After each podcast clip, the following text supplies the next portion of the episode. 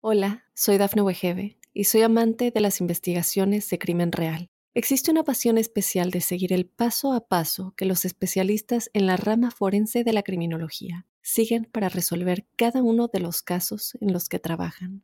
Si tú, como yo, eres una de las personas que encuentran fascinante escuchar este tipo de investigaciones, te invito a escuchar el podcast Trazos Criminales con la experta en perfilación criminal, Laura Quiñones Orquiza, en tu plataforma de audio favorita.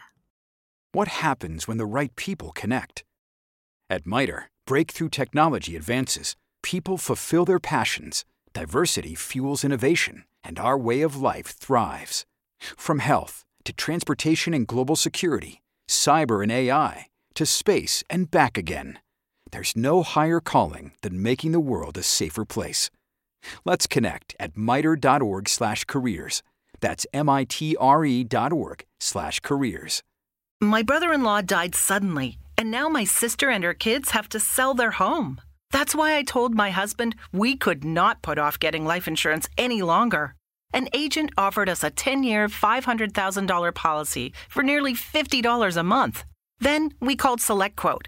SelectQuote found us identical coverage for only $19 a month, a savings of $369 a year. Whether you need a $500,000 policy or a $5 million policy, SelectQuote could save you more than 50% on term life insurance. For your free quote, go to selectquote.com. SelectQuote.com. That's selectquote.com. SelectQuote. We shop, you save. Full details on example policies at selectquote.com slash commercials.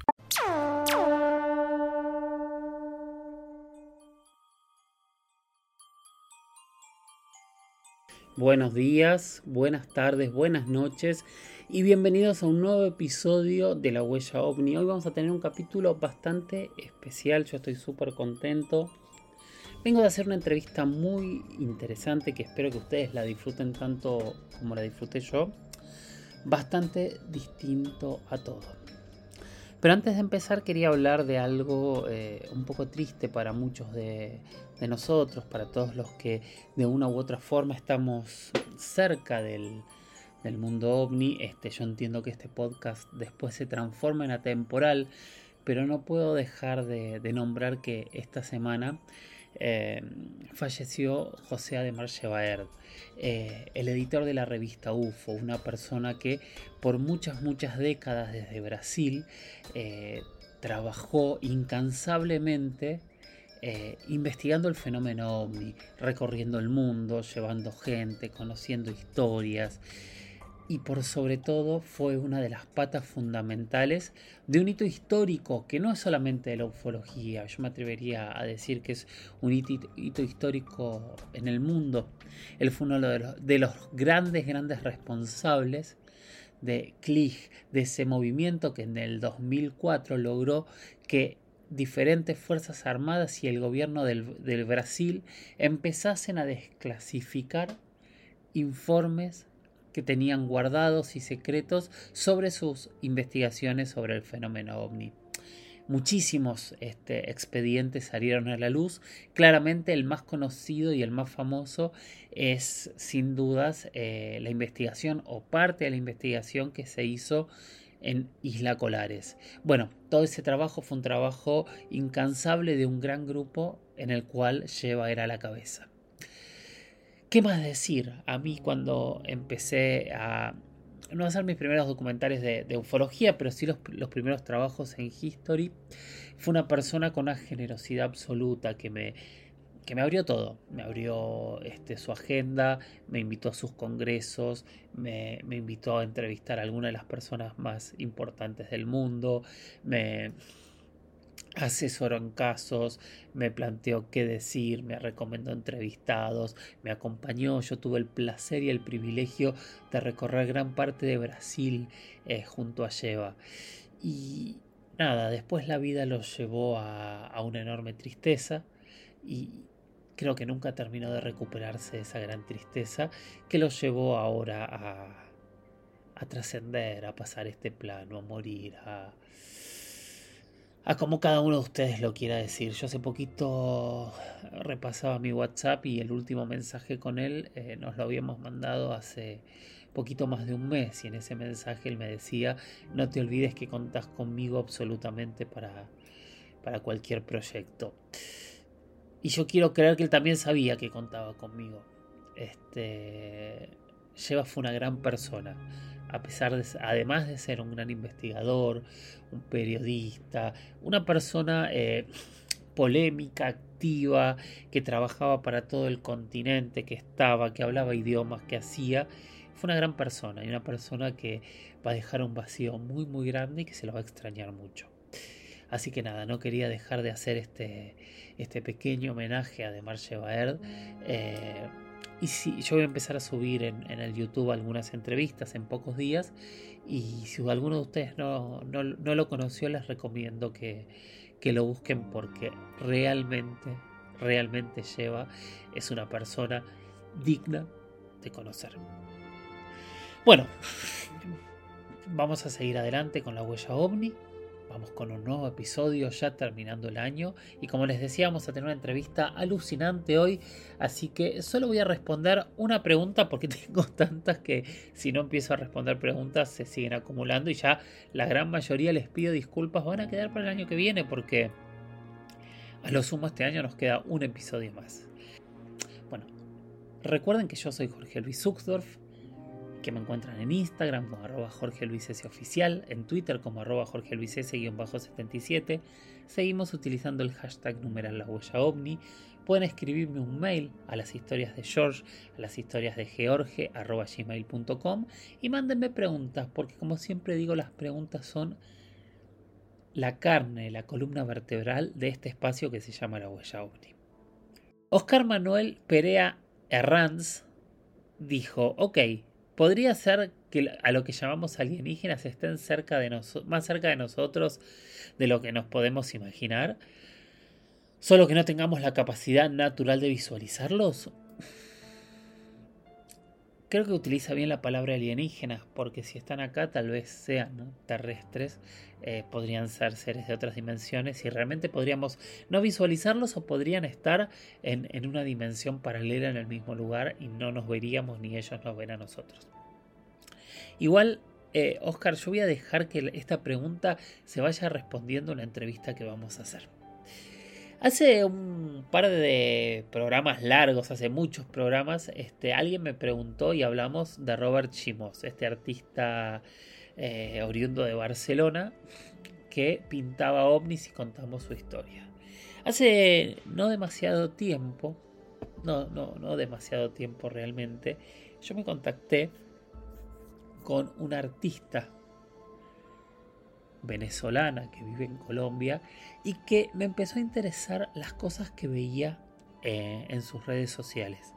Porque justamente pintaba y desarrollaba eh, también esculturas en base al fenómeno ovni. Y hace poquito me puse a chatear con ella y le pregunté si podía hacerle una entrevista porque yo estaba seguro que había algo más detrás de la necesidad artística de plasmar esto.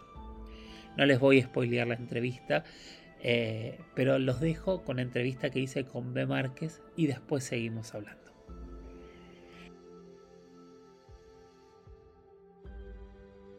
Bueno, Bexi, muchísimas gracias por tu tiempo. De verdad tenía muchas, muchas ganas de, conversar contigo, eh, porque de verdad lo, que estás planteando, lo que se muestra en redes, es súper este, interesante. Primero que nada te pido si te podés presentar, ¿quién eres?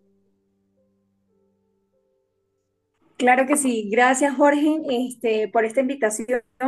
Para mí es un honor eh, estar en este momento contigo. He visto tu trabajo desde hace mucho tiempo y bueno, admiro de verdad lo que haces. Bueno, ¿quién, quién, es, quién es Bexy Márquez? Bueno, yo soy artista plástica, eh, soy de Venezuela, me gradué como artes plásticas y desde hace ocho años estoy acá en Colombia. Y bueno, continué mi, vamos a decirlo así, mi carrera acá en Colombia. Y esta nota es porque cuando uno ve por lo menos una parte de tu obra, eh, está muy volcada al tema ovni, al tema extraterrestre. ¿Cómo, cómo empezás a trabajar o, a inspirarte en, este, en estos conceptos? Así es, bueno, este, yo me vine acá a Colombia por el tema bueno, de migración me vine acá a Colombia y desde muy niña eh, me ha gustado el tema de la pintura. eh, bueno, yo creo que eso nació conmigo, pero no tenía como muy claro eh, una definición o un estilo de lo que yo quería hacer como ya en el futuro. Entonces, al principio, bueno, no pinté, eh, comencé pintando otro tipo de pintura, pero ya cuando vine acá a Colombia, este, bueno, tengo mi esposo, que tengo, tenemos una niña en común. eh, él fue el que me dijo, pues yo estaba como buscando esa orientación y, y la verdad, pues no, no sabía. Desde muy niña como para unirte desde muy niña, yo siempre quería como, bueno, quiero, quiero estudiar artes, pero también quiero ejercerlo, ¿sí? Y no quería ser como más del común. Entonces, en algún momento, él fue el que también como que inspiró a hacer esto, porque él, él es investigador y desde hace mucho tiempo eh, cree fielmente que en el universo no estamos solos. Yo también creo fielmente que este universo es tan grande y tan, tan maravilloso como para nosotros, los seres humanos, estar solos. Entonces así fue como comenzando mi carrera hace nueve años como tal que me dedico al tema UFO netamente, no pinto nada más, solo, solo relacionado al tema UFO, a ufología. Y entonces, mm, pues nada, ha sido algo muy maravilloso porque he ido aprendiendo, la gente, mm, yo creo que el, el universo, yo, yo soy muy creyente, no sé, como el universo. Entonces digo, el universo me ha alineado las personas como para yo ir siguiendo un camino. Entonces, yo soy de las personas que también creo fielmente en que cuando uno hace las cosas honestamente, hace las cosas correctamente, como que el universo dice, no, bueno, vamos a ayudarla porque por ahí va, ¿sí? Entonces, es de eso y ha sido algo muy maravilloso. Para mí, este, el tema UFO es de respeto, es de mucho respeto, es de, mm, de, de pasión, en mi caso, por el arte, ¿sí? Pero, mm, eh, como te digo, o sea, es algo que, que mm, sí o sí tenía que pasar y esto es lo que me, lo que me colocó. Creo De que... una u otra manera. Sí, sí, sí, por favor, sí, sí, sí. que de una u otra manera, este, pues ya lo he oído como que eh, quiero que la gente conozca y vea el tema arte, que no es solamente lo que estamos acostumbrados a ver, sino que el arte también puede ser esto. Hola, soy Dafne Wegebe y soy amante de las investigaciones de crimen real. Existe una pasión especial de seguir el paso a paso que los especialistas en la rama forense de la criminología siguen para resolver cada uno de los casos en los que trabajan. Si tú, como yo, eres una de las personas que encuentran fascinante escuchar este tipo de investigaciones, te invito a escuchar el podcast Trazos Criminales con la experta en perfilación criminal, Laura Quiñones Orquiza, en tu plataforma de audio favorita. ¿Cómo, cómo, cu- cuál, cuál fue o cuál es tu investigación para plasmar esto que a veces es una mezcla de, de- de- relatos de personas, de, mucho de cultura popular, de mucho de películas, de mucho, me imagino que era también de imaginación, ¿no? Porque hay muchas cosas y muchos elementos que realmente desconocemos. ¿Cómo, cómo hiciste el proceso y el trabajo para, para empezar a plasmar estos elementos? Así es. Yo, bu- bueno, ya que tú mencionas el tema, cómo ha sido el tema de investigación, pues obviamente antes de pintar y, de, hacer algo eh, ya en un lienzo, pues eh, fue una investigación que me tocó a mí sola, más allá de libros, de películas, también de personas que me ayudaron mucho a, como a, ori- a- a orientarme, pero no solamente eso, este... el tema es que desde, yo desde muy niña, yo, yo manifiesto muchos sueños, eh, más o menos cuando yo, más o menos desde que yo recuerdo, por ahí unos seis años. O sea, y los sueños con el tiempo han sido más fuertes y como más claros. Yo no te, yo no te podía asegurar que lo mío ha sido una abducción o, bueno, eh, he visto muchos avistamientos, eh, en- como tal he visto tres, tres he visto, eh, uno, uno aquí en Colombia, uno aquí en Bogotá, uno en una isla que se llama San Andrés y el otro en un departamento que se llama Girardot. Em, y bueno, con todo esto, eh, con el tema de los sueños, al principio pues fue muy difícil contárselo a la gente porque eh, se lo contaba era como a ciertas personas muy cercanas, muy cercanas a mí, porque pues bueno, el tema del qué dirán, ¿no? Del miedo y, todo el tema, entonces no me atrevía como, como tal a decirlo, pero mira que la pandemia fue una gran ayuda como para que la gente empezara a hablar y a, y a contar sus, sus testimonios.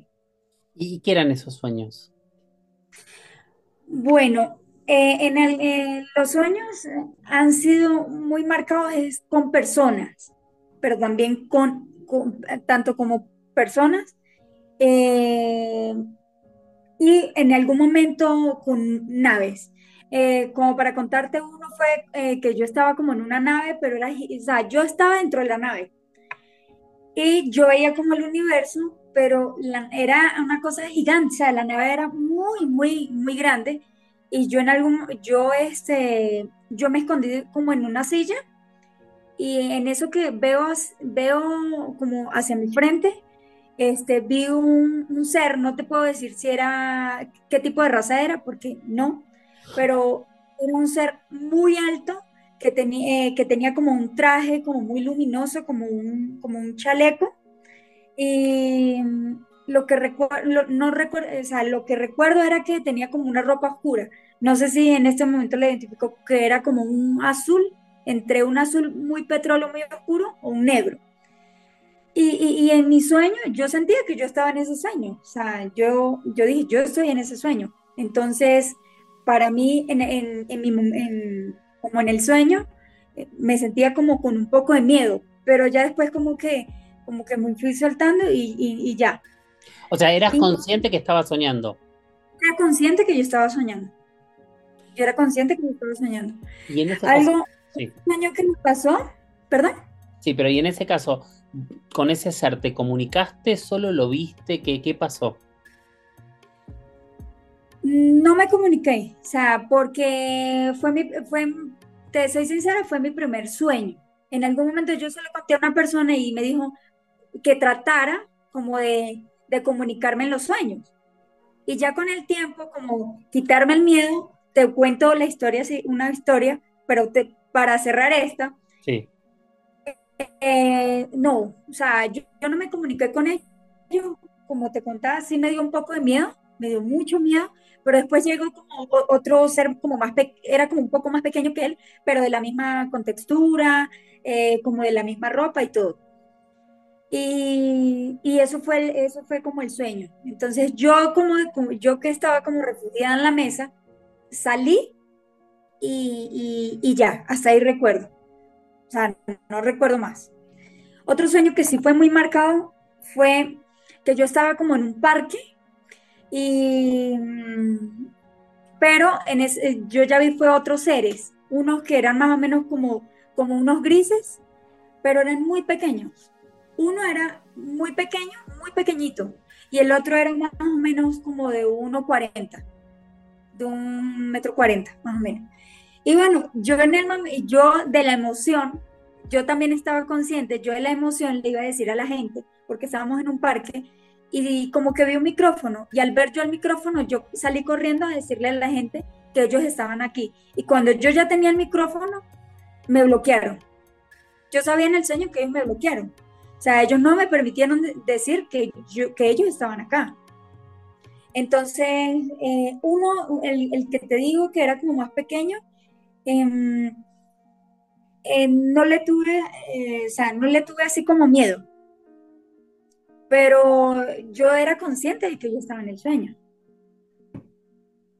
Entiendo. ¿Y cómo eran este, estos seres? ¿Son parte de lo que plasmas en tu obra?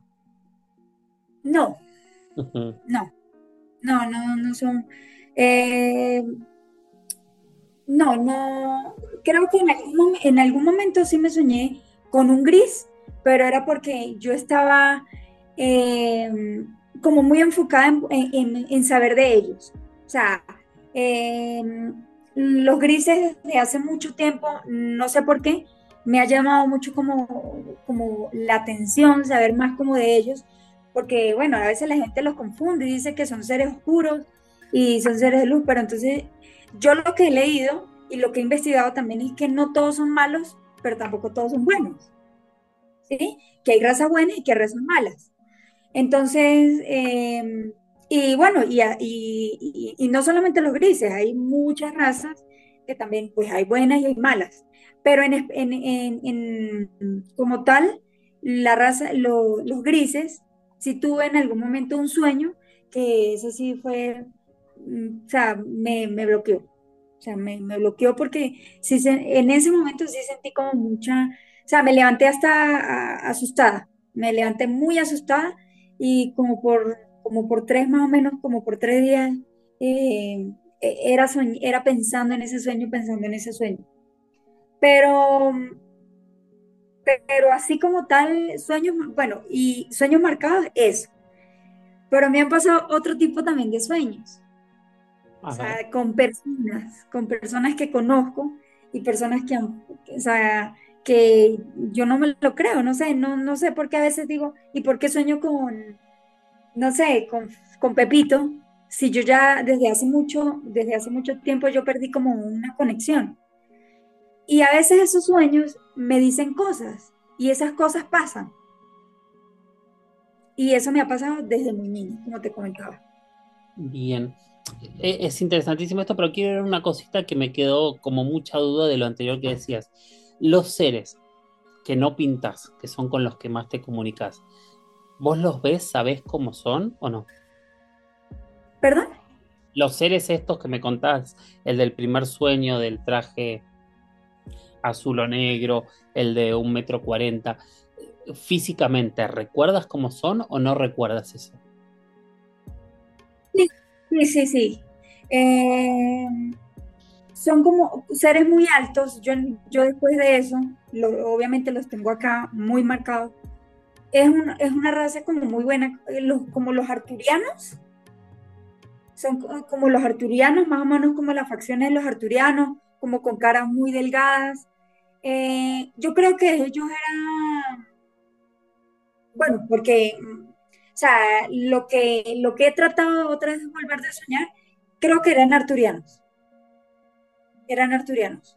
Y eran buenos, porque pues no, no, no intentaron hacerme nada malo, porque ellos sabían que yo estaba ahí. ¿Y por qué no los pintaste ahí? ¿Por qué no los pintaste nunca? Eh, mira que mm, sí he querido, o sea, sí tengo esa pintura en mi mente, porque eh, yo, yo pinto al óleo, entonces las pinturas que yo hago obviamente pues yo me demoro no un día, sino me demoro a veces meses. Lo normal, un mes, si me dedico bien, bien, bien. Entonces, a veces yo le digo a la gente, pues, que obviamente yo no soy dueña de la verdad. O sea, no, siempre le digo a la gente, no vayan a pensar que lo que yo pinto es porque es así, porque no. Cada uno tiene su verdad y yo trato de pintar algo semejante o similar a lo que probablemente yo puedo ver o otras personas pudieron ver. ¿Sí? Pero sí, sí, sí tengo ese, esa pintura eh, en mente, pero lo quiero hacer con el otro ser que, que él estaba, que él era, no sé, no, no sé si era su hijo, no, no, no sé, pero sé que era, era algo de su familia. ¿Y los tres avistamientos que tuviste? ¿Los plasmaste de alguna manera? Sí, eh, uno, uno sí lo plasmé, que es un cuadro que yo hice como de una ciudad. Pero lo que pasa es que a veces, eh, Jorge Luis, em, yo trato de no como relacionar la pintura exactamente, porque pues a veces la gente eh, es triste, pero la gente le da como ese, esa parte oscura. Entonces yo he tratado como colocarle las pinturas como más color, como más, más alegre, porque eh, lo, que, lo que yo he entendido es que las películas, desde hace mucho tiempo, los 50, los 60, en su momento eran películas que le teníamos mucho pánico, como por ejemplo la película esta de Señales.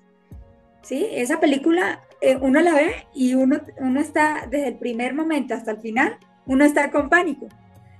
Pero mire que hoy en día la gente, la misma gente, este, ha desmentido eso.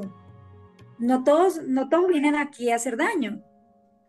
No todos vienen aquí a, em, lo, o sea, lo que nosotros tenemos metido en, mente de que es hacer daño y no es así. Ellos vienen a hacer una misión muy importante para, para el cambio de la humanidad. ¿Estás convencida de que ellos ya nos están visitando? Totalmente. Desde hace, antes de Cristo diría yo.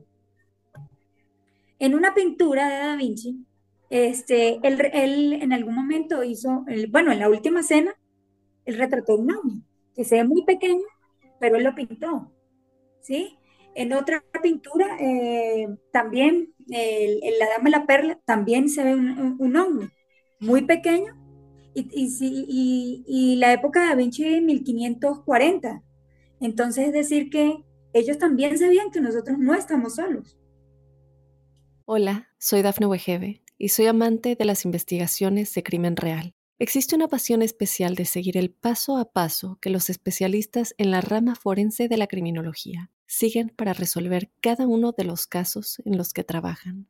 Si tú, como yo, ¿Eres una de las personas que encuentran fascinante escuchar este tipo de investigaciones? Te invito a escuchar el podcast Trazos Criminales con la experta en perfilación criminal, Laura Quiñones Orquiza, en tu plataforma de audio favorita.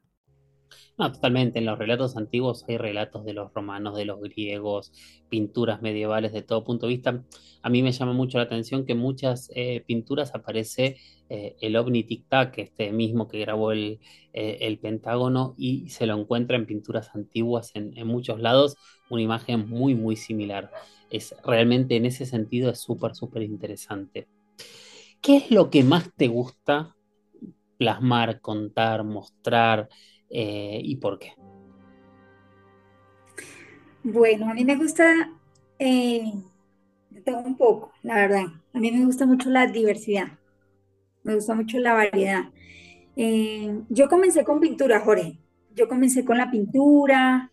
en algún momento, en algunas pinturas yo hice, por ejemplo, la pintura que está atrás.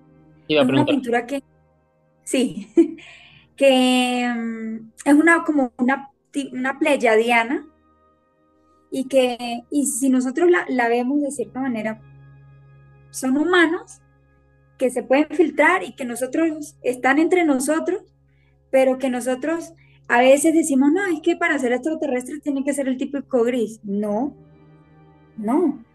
Ellos están también acá con nosotros y que tienen y que tienen y que también pueden tener este tal, tal cual un cuerpo como el que nosotros ahorita tenemos, con este tipo de, con este tipo de, sí, con este tipo de anatomía.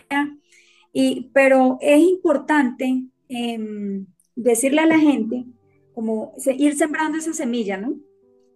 De que no estamos solos y que eh, sería muy importante que la gente misma se haga esa pregunta, ¿qué tan solos estamos acá en el universo? Bueno, con respecto a lo que tú me dices que ¿Qué ha sido lo más importante? Pues bueno, yo, por ejemplo, comencé con pintura, eh, hice varios, como varios, algunas razas, ya después me fui como eh, haciendo como acontecimientos, como, no sé, como una mujer abducida, ya luego como ciudades con, con ovnis.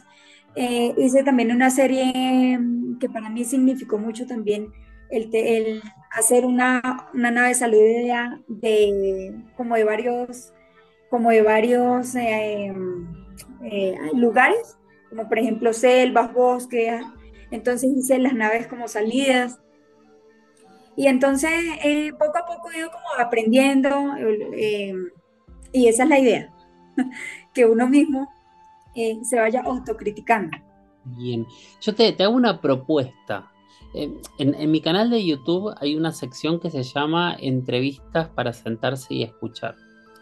Ahí hay varias entrevistas a pilotos civiles y pilotos militares que han tenido encuentros con ovnis que hacen una descripción muy exacta de lo que vieron. hay, hay, hay, uno que para mí es maravilloso, que es este, el caso de la joya en Perú en 1980, que, hay una entrevista con, con Oscar Santamaría describiendo cómo era el objeto, el caso de Bariloche, Argentina, en 1995, de Jorge Polanco, incluso al final de la entrevista está él dibujando lo que vio, porque a mí me, llama mucho la atención en, este tipo de testigos, eh, que a veces hay muchas coincidencias. Me encantaría, no obviamente ahora, pero que lo escuches y a ver estéticamente qué, qué opinás, qué pensás y a qué conclusión llegas. Sí, he escuchado algo, sí, he escuchado algo. Eh, del suceso que tú acabaste de nombrar. Lo que pasa, eh, yo concuerdo totalmente, ¿sí? Yo concuerdo totalmente con lo que ellos vieron, porque, eh, por ejemplo, eh, bueno, como para desviarme un poco, las naves que yo he visto han sido de forma esférica. Han sido de forma esférica. Yo, yo por ejemplo, he escuchado otro, otras personas que han visto el, diferentes tipos de, naves, la triangular, forma de cigarrillo. Entonces, pero para mí sí es importante a veces el detalle. Mira que te voy a contar algo. Eh, a mí me contactaron eh, el director del Museo Roswell. Ellos tuvieron un caso muy importante, Tom Rick, ellos tuvieron un caso muy importante eh, en 1968 en 1968, que él, estuvo con su familia, en, en su momento él estaba muy pequeño, y él me como que, él quiere que yo le haga lo que ellos vieron, que en su momento fue un insectoide, y eso salió en, en noticias, fue como la primera noticia muy marcada en Estados Unidos.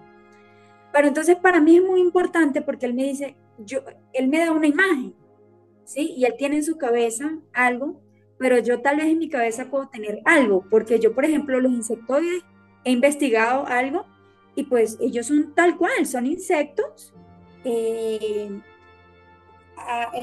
eh, pues, de, mi estatura más o menos, que hay personas que dicen que, que los han visto, unos 60, yo mido más o menos unos 60, entonces para mí es muy, importante el detalle, em, sus dedos, no sé, o sea, la forma de los ojos, las porque de eso es lo que, de eso es lo que, mm, vamos a decirlo así, yo voy creando mi obra con los detalles. Sí, sí, me hago entender. Y claramente, y aparte me imagino que también poniéndole tu arte más allá, o sea, no sos una perfiladora de, de la policía que está haciendo este, un dibujo de la descripción, sino que está generando arte a partir de eso. Exacto, exacto. Entonces, este, eh, bueno, algo que me pasó a mí, que porque yo al principio, antes del tema de la pandemia, pues mm, yo no estaba como muy convencida del tema, aunque yo, yo, este, como te decía, yo el tema, el tema UFO lo veo con mucho respeto, he investigado. Eh, varias, varios acontecimientos, varios hechos, porque el tema UFO abarca muchos, muchas cosas, ¿sí? Eh, para mí también el tema UFO es espiritual.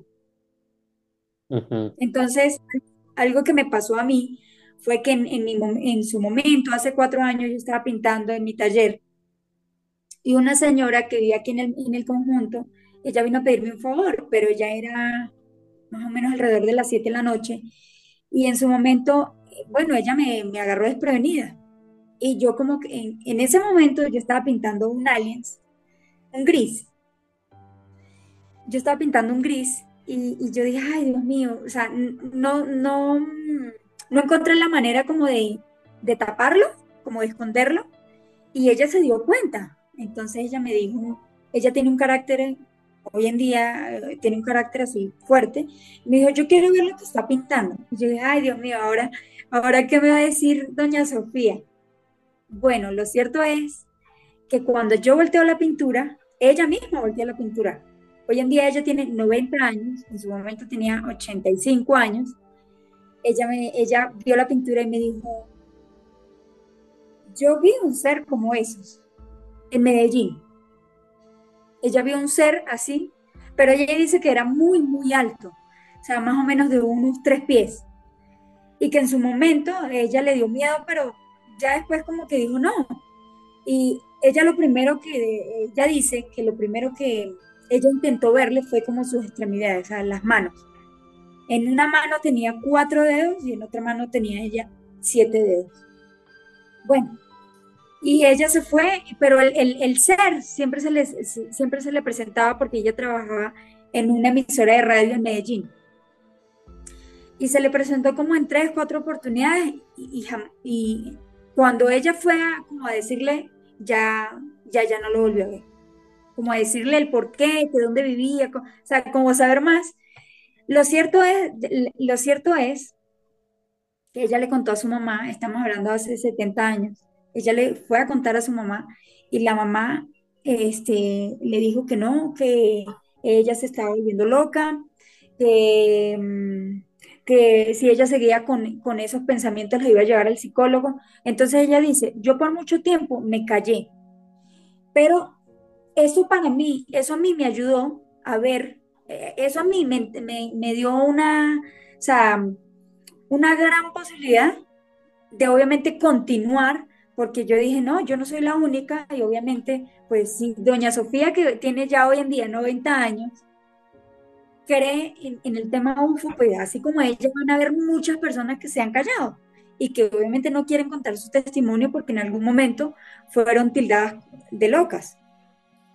Bueno, un poco eso es lo que tratamos acá en este podcast, ¿no? Siempre al final trato, y este año en casi todos los episodios he tenido gente contando sus experiencias, sin juzgar, sin opinar, sin nada, simplemente que cada uno lo cuente para que las personas que tengan algo similar puedan identificarse o no. Eh, obviamente también este es un espacio donde lo abrimos para debatir, para escuchar, para que cada uno dé información. Yo cuento mucha información desde mi postura sin verdades absolutas. Yo no soy, yo soy un convencido de nada. Sé que hay algo, sé que los ovnis existen, no sé qué son. Tengo muchas pruebas inexplicables de cosas que no tienen sentido y trato de dar la explicación, pero todavía no, no tengo grandes argumentos. Yo te agradezco muchísimo, muchísimo tu tiempo y de verdad me tengo que confesar un admirador de lo que haces porque es fantástico. Me gustaría saber dónde eh, los oyentes o quien esté mirándolo por YouTube pueda ver eh, tu obra. No, muchísimas gracias, Jorge Luis. Gracias de, corazón. Este, para mí es muy importante estos espacios y más que, que tengan en cuenta bueno, en este caso, pues eh, las personas que no solamente eh, son investigadoras, porque pues yo siempre le digo a la gente, yo no soy investigadora del tema UFO, sea una partecita chiquita, ¿sí? Pero hay muchas verdades, eso es lo que le trato de decir a la gente. Yo soy artista plástica y desde lo más profundo de mi corazón quiero hacerles llegar em, eh, una idea, una idea, ¿sí? Pero lo que te comentaba anteriormente no es mi verdad, no es una verdad absoluta. Entonces, para mí, como te digo, eh, es supremamente importante estos espacios. He visto tu trabajo, como te decía, desde hace mucho tiempo y he visto tus pocas, por supuesto. Em, y sí, bueno, la gente que, que quiere mm, contactarme, eh, pueden buscarme en Instagram como arroba, perdón, como B, alta, enano Márquez Arte, ¿sí? En Facebook aparezco como Bexy Márquez, Bexy Márquez. Y bueno, no sé, algún número de teléfono. No, yo creo que te contacten por ahí de última y, de última que te escriban por privado. Pero la verdad que yo recomiendo a todos mucho eh, ir a ver lo que hace esta artista enorme porque está poniendo en imágenes eh, cosas que, que, muchos han visto, que muchos piensan eh, haber visto, eh, obviamente con arte, o sea, vuelvo a decir, no es una perfiladora de la policía, ella está haciendo arte, pero me parece que es súper interesante el camino y yo desconocía todo esto de los sueños, de, intuía que algo había atrás para elegir este camino, por eso quería hablar contigo, eh, pero la verdad que me, pareció fantástico. Muchísimas, muchísimas gracias. Bueno, ya para terminar, pues mira, estos son como los últimos trabajos que estoy como realizando. ¿Sí? Este es un aliens, pero lo voy a sacar acá de la cajita para que lo vean. Este es un aliencito, ¿sí? Está buenísimo. Y, como que los caracterizo, entonces eh, le digo a la gente como que no, no, no es que le tenga miedo, porque en realidad pues, como te decía, son, yo creo fielmente en la humanidad, ¿sí?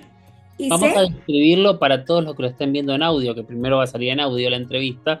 Es, es un gris, este, eh, que es una escultura de un gris eh, caracterizado como una estrella de folk o de rock, eh, con, su, con su chaqueta oscura, con su guitarra y con su micrófono. Es fantástico. y todo aparte este, con, con, con elementos de colores alrededor. La verdad que está buenísimo. Sí, bueno, este es un encargo muy especial. Este es un encargo muy especial, como para contarte.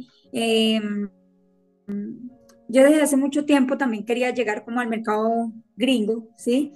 Y porque pues acá en, Sudamérica es lamentable, pero bueno, acá en Colombia, me enfoco acá en Colombia, Jorge. Sí. Eh, la gente no habla mucho del tema UFO.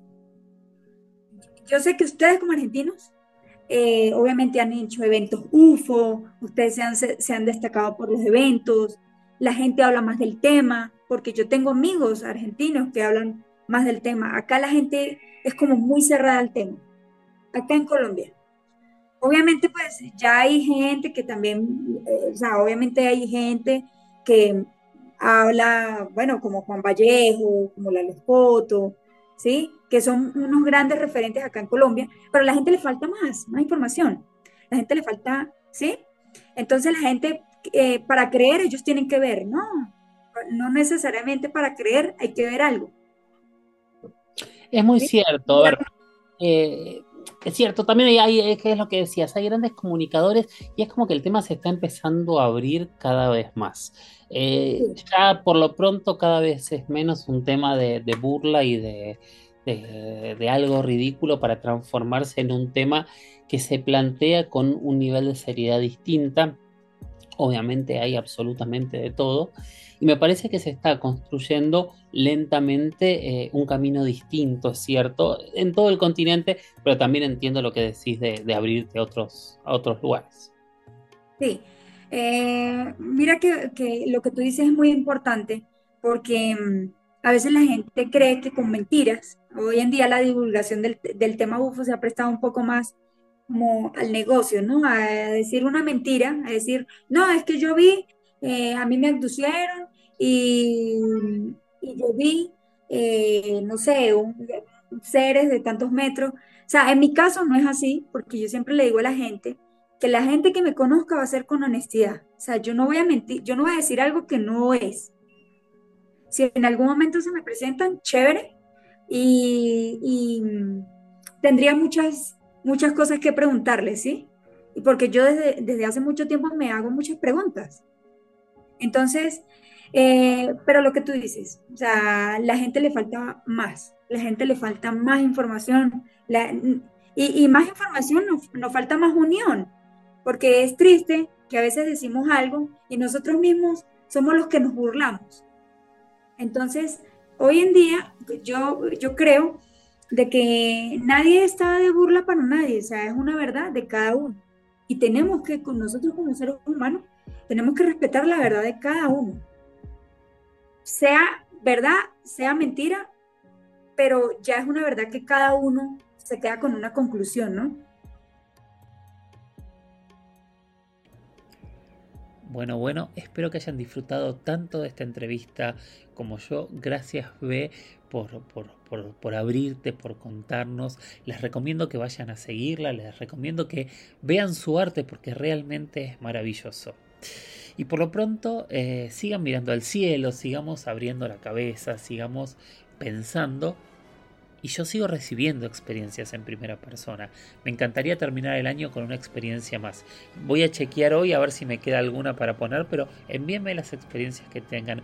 Hay varias personas que me prometieron enviarme audios y todavía no lo han hecho. Me encantaría tenerlos.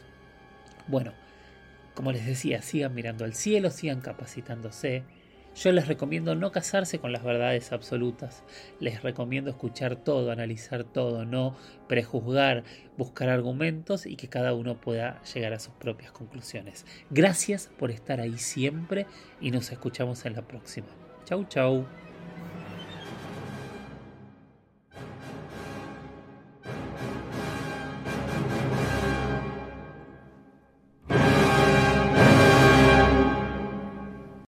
Soy Dafne Wegebe y soy amante de las investigaciones de crimen real. Existe una pasión especial de seguir el paso a paso que los especialistas en la rama forense de la criminología siguen para resolver cada uno de los casos en los que trabajan.